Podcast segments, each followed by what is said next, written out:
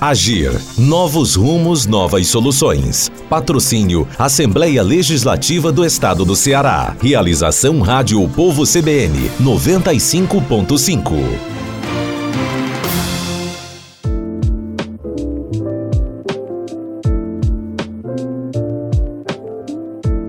Olá, esse é o podcast Agir Novos Rumos, Novas Soluções.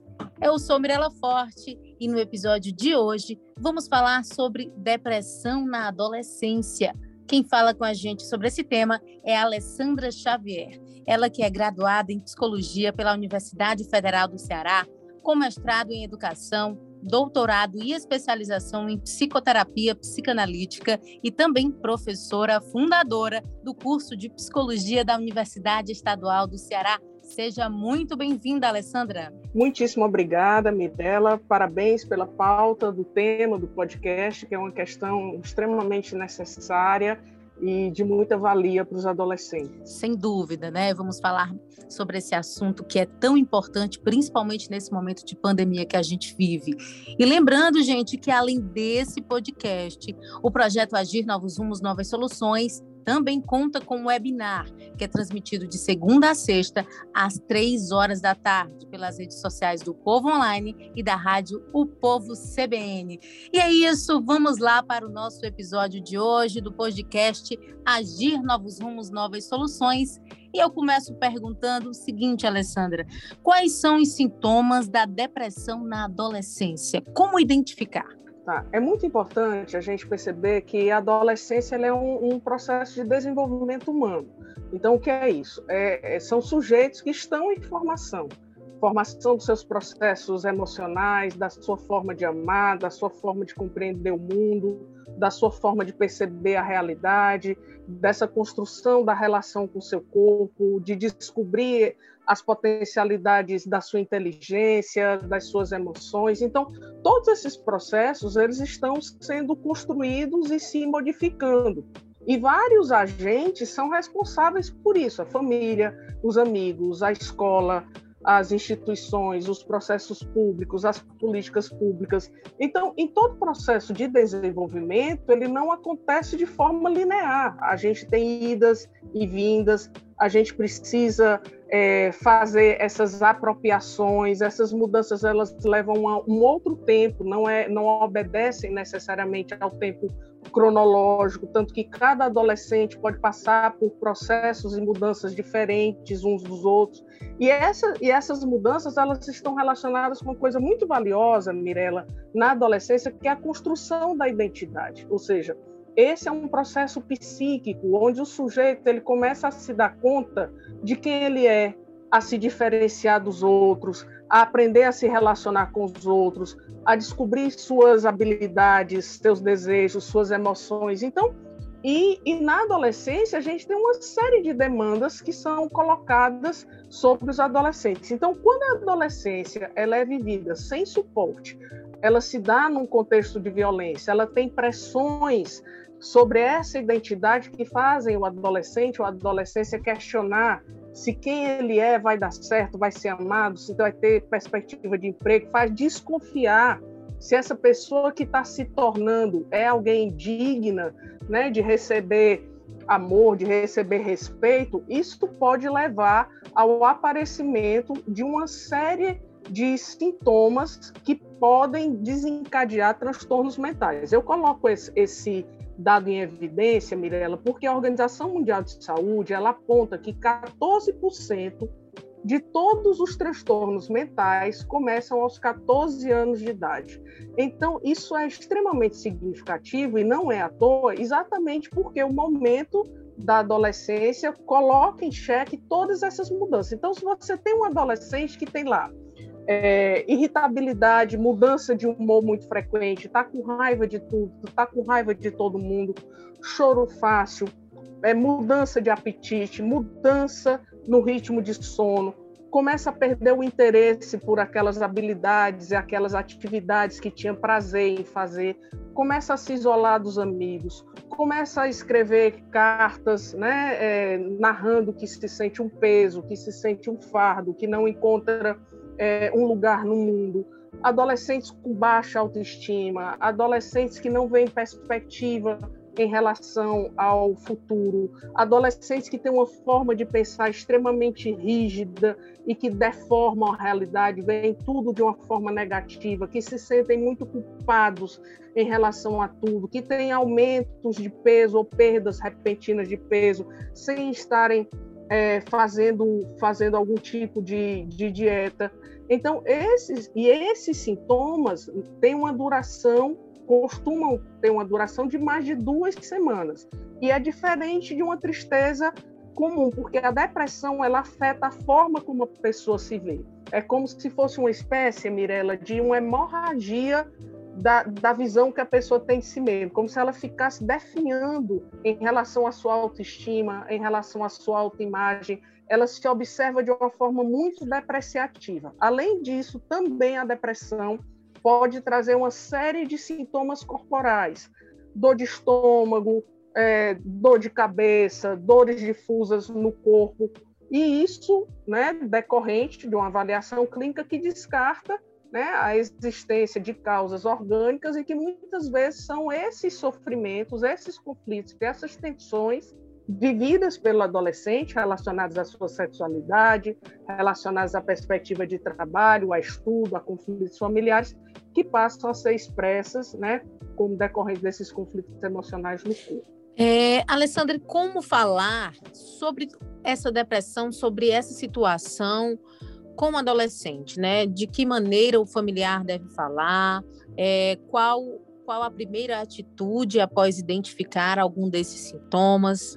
Primeira coisa é considerar que a depressão é algo sério, não é frescura, não é mimimi, não é para chamar atenção, não é falta de Deus. A, a, pessoa fica deprimida não é porque ela quer, não é falta de coragem, não é porque ela não se esforçou. A depressão é quando tem uma sobrecarga, né, diante das questões que o sujeito tem que lidar e ele não tem recursos internos para poder dar conta sozinho daquilo.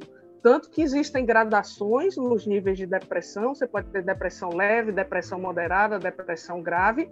Isso precisa de uma avaliação por um profissional para decidir qual é a melhor terapêutica, pode envolver medicação, mas geralmente a, a depressão envolve uma série de mudanças de vida e o que a gente chama um projeto terapêutico né, individual, que vai envolver mudança de comportamento, psicoterapia, atividade física, nova, novas aprendizagens, novas formas de se relacionar consigo e com o outro. Então, é uma questão complexa. Os pais, para identificarem que o seu filho está apresentando alguma dificuldade emocional e que precisa de ajuda, precisa inicialmente serem pais ou, ou serem familiares que prestem atenção nos outros, né? Mas que prestem atenção porque se importam verdadeiramente, porque querem ajudar, porque a, a depressão ela não combina também ajuda da depressão não combina com julgamento, não combina com pressão, não combina com críticas. Então, é preciso uma escuta amorosa, um olhar atento para identificar que aquele adolescente ou aquela adolescente está passando por um profundo sofrimento e que aquele sofrimento, né, muitas vezes tem um estigma muito grande, tem um grande preconceito, as pessoas têm muita dificuldade é, em aceitar ajuda, em reconhecer a existência de, de, um problema de ordem mental, de ordem psicológica que precise de ajuda, e isso muito por conta do preconceito. Mas é importante identificar e é importante esclarecer que a forma como o adolescente está se comportando não é uma característica de personalidade. Embora a gente tenha mudanças na adolescência que fazem parte desses quadros normais do desenvolvimento, alteração de humor, irritabilidade, isso diferencia na adolescência quando você tem esse somatório, né, que eu acabei de falar, e essa durabilidade, né, que interfere nas relações interpessoais do adolescente, que interfere nas relações com a aprendizagem, com a escola. Então, é importante que os pais possam chegar para esse adolescente e dizer de uma forma amorosa que estão identificando que algo está se passando, que estão disponíveis, que amam aquele adolescente, que se importam e que querem oferecer ajuda e que consideram importante a vida daquele adolescente, que se preocupam com o bem-estar e que estão interessados e que estão juntos para poder cuidar. E aí, nesse, nesse momento, pode-se abrir um canal um canal de comunicação para busca de ajuda. Agora, o, a forma como os pais vão lidar com a questão e vão oferecer essa ajuda vai ter um impacto direto. Se o pai chega reclamando que vai ter que levar para consulta, que vai ter que pagar para consulta, que é mais um problema na vida deles agora que eles vão, vão ter que lidar como se já não bastasse a quantidade de problemas que tem que enfrentar. Que o filho de fulano de tal é ótimo, por que, que ele não é desse jeito também? Que isso é uma besteira que vai passar com o tempo, o adolescente não vai aceitar essa ajuda, né? E, e vai pode, né, desencadear até um sentimento de muita mágoa e de muita hostilidade por não sentir as suas emoções e o seu sofrimento validado e acolhido por quem deveria cuidar. Piora ainda mais a situação desse jovem, né? Sem dúvida, Mirella. Ah, o apoio da família, o apoio é fundamental, não é isso, Alessandra? O apoio é fundamental, até porque, Mirella, infelizmente, muitos dos casos relacionados à depressão na adolescência têm uma relação direta com graves conflitos familiares, com existência de preconceito, de violência doméstica, de violência sexual, de preconceito relacionado à orientação sexual, principalmente de adolescentes que fazem parte da população LGBTQIA+, famílias, às vezes, que são extremamente rigorosas, né? Os, os excessos são perniciosos. Uma família muito rígida, uma família muito autoritária, causa tantos danos quanto uma família também permissiva que deixa tudo correr como se não prestasse atenção, não se importasse com o adolescente. Então a família tem um lugar valiosíssimo nessa construção da identidade e na construção da saúde mental dos adolescentes. A família, a escola e o grupo de amigos, né? São três aspectos extremamente necessários nesse lugar dos adoecimentos. É um equilíbrio, né, na verdade, para que esse adolescente se sinta acolhido, para que ele é, é, realmente se sinta importante para aquela família. Isso faz toda a diferença. Sim, porque tem uma coisa muito especial, Mirella. Olha, a, na adolescência é um momento em que você, a, os pais estão acostumados a terem um filho ou filha enquanto criança, que tudo é lindo, tudo é fofinho, tudo obedece, é. né? Chega na adolescência, os, os filhos começam a fazer críticas aos pais críticas porque a forma de pensar está se tornando diferenciada, eles estão conseguindo desenvolver o que a gente chama um pensamento lógico formal, que oferece uma possibilidade de ver as coisas sob diferentes óticas. Eles estão num processo também de diferenciação desses pais, então não existe crescimento sem, sem muita ambivalência, ao mesmo tempo né? Não existe crescimento sem uma mobilização de uma agressividade, que faz parte desse processo de diferenciação, que é assim, eu sou eu, eu não sou você. Então, é, essas aprendizagens também de como manusear as culpas, de como descobrir quem se é, de como fazer parte daquela família, mas também me descobrir pensando diferente, sendo uma pessoa diferente. Os pais projetam sobre os filhos uma série de fantasias. Os pais querem que os filhos realizem os desejos que eles, pais, não puderam realizar enquanto adolescentes, que os filhos sejam a imagem melhorada e perfeita deles. Só que esquecem que nem sempre os desejos dos pais vão ser os desejos dos filhos.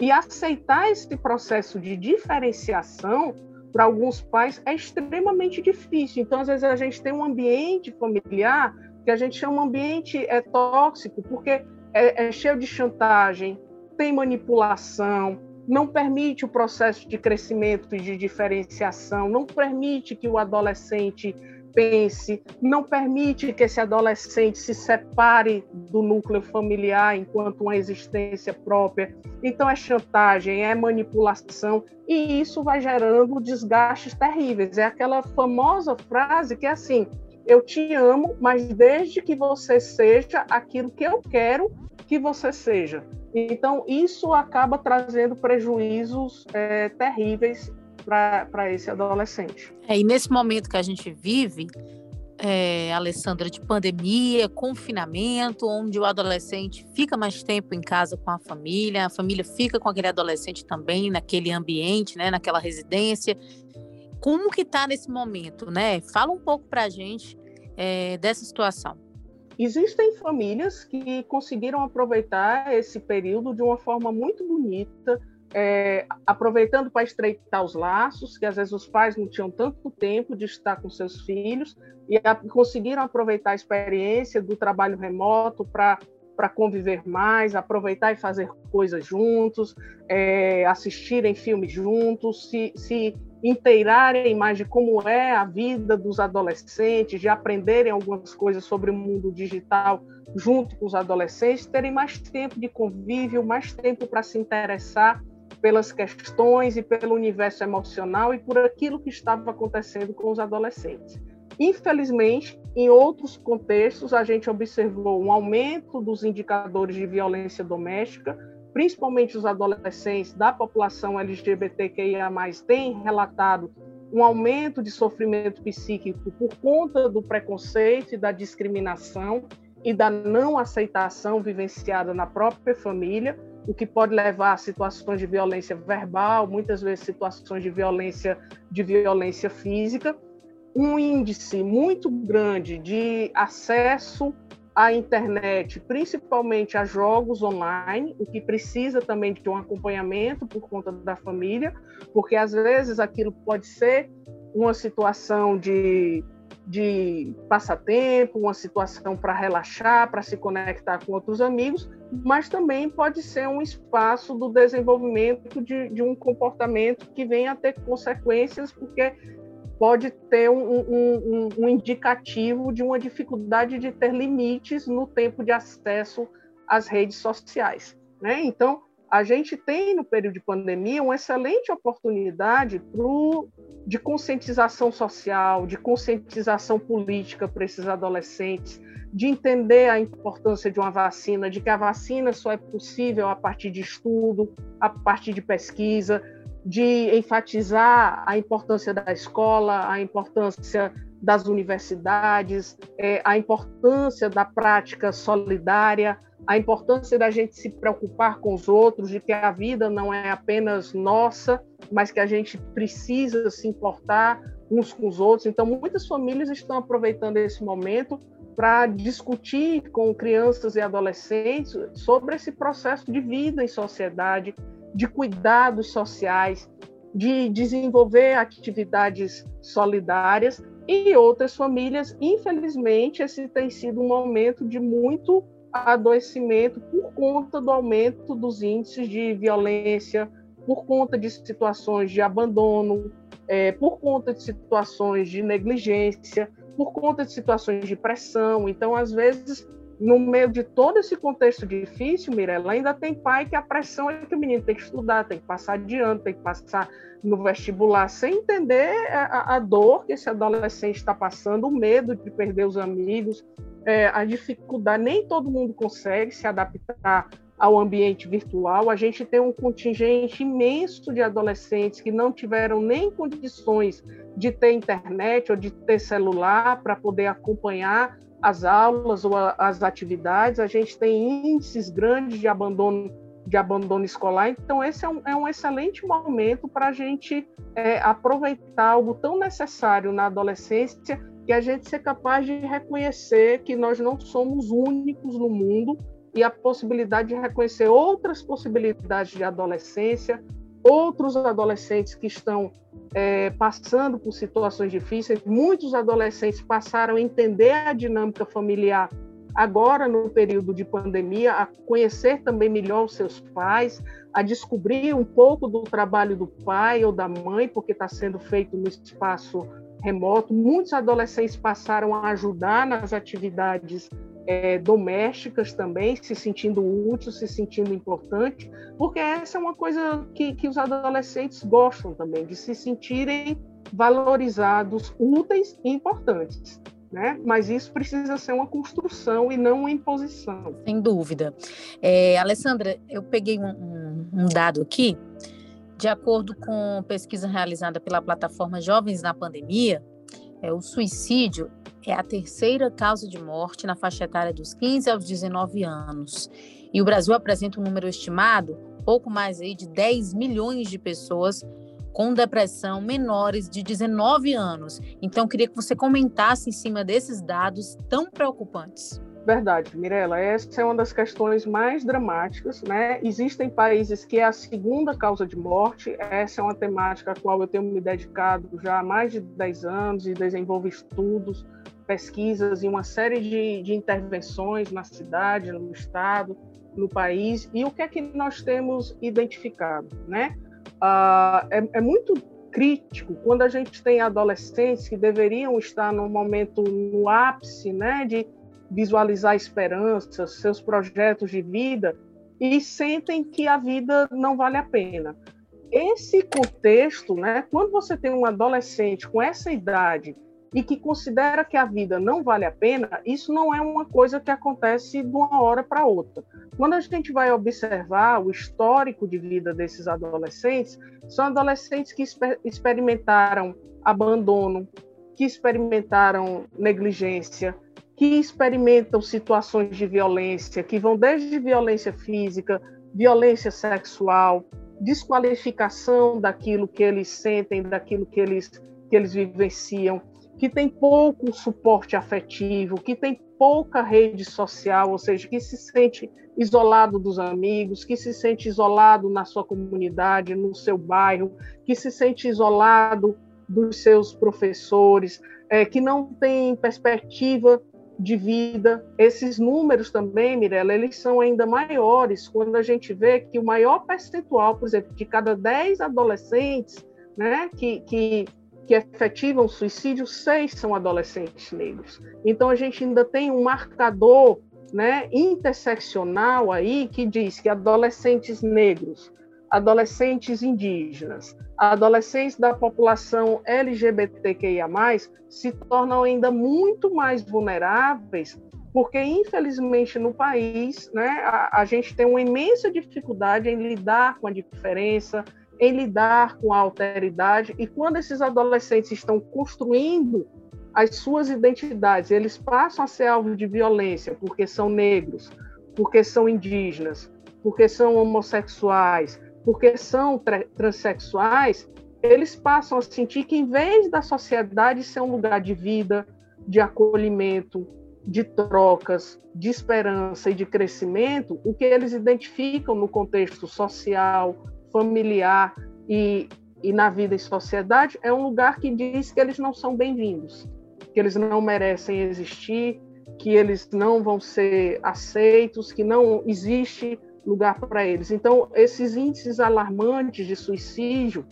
tanto na população idosa, na população adulta e na população adolescente, é um chamado sério e urgente para cada um de nós, enquanto sociedade, repensarmos o nosso papel. A escola precisa repensar urgentemente o papel que ela tem desempenhado, os nossos serviços de saúde, em que medida estão preparados para acolher e trabalhar as grandes questões que envolvem adolescente, em que medida a gente conversa com os nossos adolescentes sobre sexualidade, sobre corpo, sobre limites, sobre as idealizações, sobre esse mundo de, de fake news, sobre como essas idealizações corporais elas são ilusórias, em que medida a gente ajuda a desmontar esses projetos narcísicos, é, competitivos, em que medida a gente conversa com os adolescentes sobre ciúme, sobre as relações com o outro, sobre as relações com o seu corpo,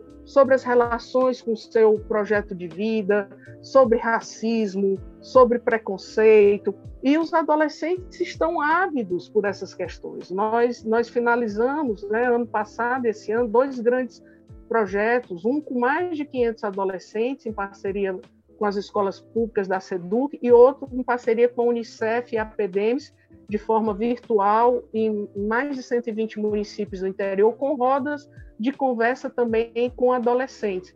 E o que eles estão precisando falar é sobre isso, né? sobre as incertezas, as dúvidas, sobre as suas questões sexuais, sobre seus projetos é, de vida, sobre os conflitos com as suas famílias, sobre as intolerâncias religiosas, sobre as dúvidas em relação às questões profissionais, sobre como lidar com as suas emoções, como é que eu administro medo, angústia, dúvida, ciúme, solidão. Como é que eu lido com essas coisas? Quem é que vai me ensinar? Quem é que vai me ensinar a que eu construa recursos internos de autoestima, de esperança, que me permita achar solução criativa os meus problemas? Como é que eu vou construir isso sem ter recebido cuidado, sem ter recebido atenção, sem ter recebido gente que se importe, que olhe para mim, identifique que eu estou precisando de ajuda e que dê valor à minha existência. Esse mundo interno rico, que é onde a gente vai poder recorrer quando o mundo externo está pegando fogo e está nos atacando, isso é uma construção. Mas essa construção ela precisa que eu seja amado por outros, que eu seja acolhido, que eu seja compreendido e que as pessoas me ajudem a que eu tanto construa o melhor das minhas habilidades e que eu, e que eu descubra quais são os bons recursos que eu tenho. Muitas vezes na adolescência a gente é expert em dizer para os adolescentes o que eles não são, o que eles têm de ruim, o que eles não sabem fazer e a gente não os ajuda a descobrir aquilo que eles são bons, a fortalecer, a valorizar e a ensiná-los a usar isso para se proteger. Sem dúvida, olha, um tema tão importante da gente discutir. E eu também é, queria saber, Alessandra, a respeito dos daquele jovem economicamente vulnerável, né, que não tem recurso básico é, para sobrevivência, né, alimentação adequada, não tem uma moradia adequada. É muito importante a gente entender que como a saúde mental da gente necessita de diferentes é, cuidados, né, a gente precisa de educação, de saúde, de, de acesso aos equipamentos é, disponíveis de postos de saúde, de assistência, a gente precisa de esporte, a gente precisa de cultura, a gente precisa de atividade física. É fundamental que, principalmente para os adolescentes que estão é, numa condição de renda, numa condição de, de, de precarização, que a gente tenha investimentos na área de assistência, que a gente tenha é, investimentos na área de saúde que esteja acessível para esse adolescente, que tenha posto de saúde equipado de qualidade perto de casa, que tenham projetos sociais de renda, projetos de trabalho, projetos que ajudem a proteger nos casos de violência, projetos que ajudem na construção de uma perspectiva de vida, que trabalhem com essas questões relacionadas a racismo, que trabalhem com o empoderamento da população LGBTQIA+, que trabalhem respeitando as, e valorizando as questões culturais das populações indígenas, da população é, quilombola. Então, todos esses, esses processos, eles precisam estar é, oferecidos para os adolescentes. A Organização Mundial de Saúde, ela tem elaborado propostas ao que eles chamam, né, plano de saúde mental compreensível com indicadores até 2020, o último agora é até 2030. Então, tem uma série de elementos que precisam ser trabalhados né, junto ao adolescente, fortalecimento com os coletivos, de fortalecimento com projetos de trabalho, das suas identidades, da questão da sexualidade, da conexão com a cidade, do fortalecimento dos seus vínculos com as questões culturais, artísticas, práticas esportivas, que deem espaço para se trabalhar as questões de gênero, que abra espaço para que as formações na, no, no, espaço escolar conectem o adolescente com o seu mundo, com as suas questões, com a transformação do mundo, com as questões da natureza, com as questões políticas, com as questões sociais, que seja alguém engajado no seu território. As políticas precisam oferecer chances para o adolescente se deslocar.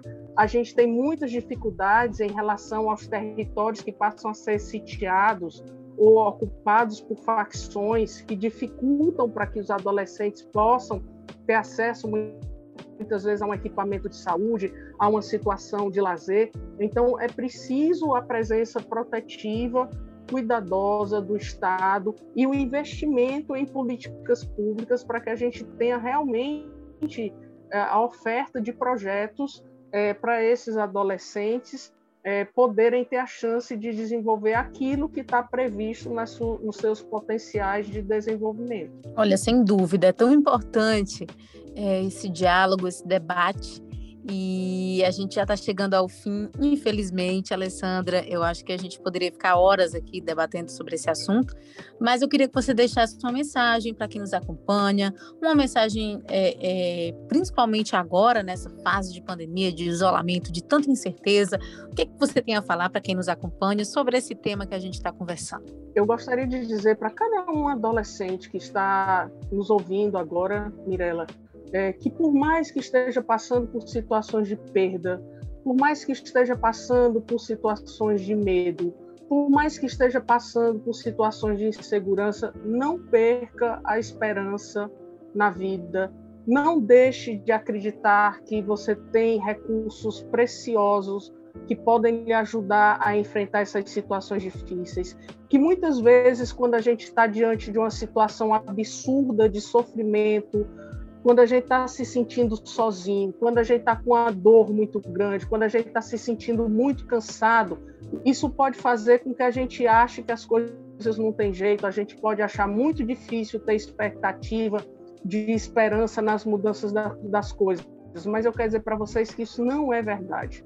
Existe sempre uma possibilidade, existe sempre a chance de mudança, peçam ajuda, peçam ajuda a alguém que você confie, um professor, um amigo mais velho, uma liderança espiritual, alguém de um coletivo no bairro onde você faz, faz parte, peça ajuda ao Ministério Público, ao CREAS, ao CRAS, ao NASF. Existem uma série de equipamentos disponíveis para vocês, o Conselho Tutelar peçam ajuda. Existem pessoas disponíveis para ajudar. Muitas vezes o sofrimento deturpa, modifica a forma como a gente vê a realidade, quando, como a gente vê a nós mesmos, como a gente vê o mundo. Então, quando a gente recebe os cuidados adequados, esse sofrimento ameniza e a gente pode voltar a ver a beleza, a potência e a vida. Então, não deixem de acreditar, de investir na vida e no melhor de vocês. Olha só, muito obrigada, Alessandra, pela mensagem também. É, adorei a entrevista, espero em outras oportunidades a gente continuar falando sobre esse assunto. Muito obrigada de coração. Obrigada também, Mirela. Parabéns pela pauta, parabéns ao Jornal Público pela temática.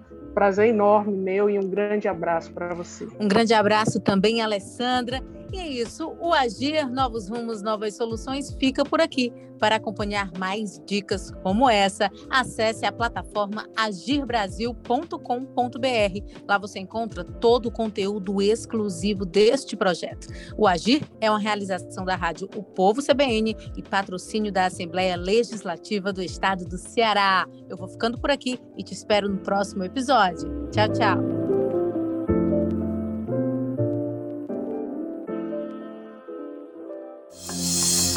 Agir. Novos rumos, novas soluções. Patrocínio Assembleia Legislativa do Estado do Ceará. Realização Rádio Povo CBN 95.5.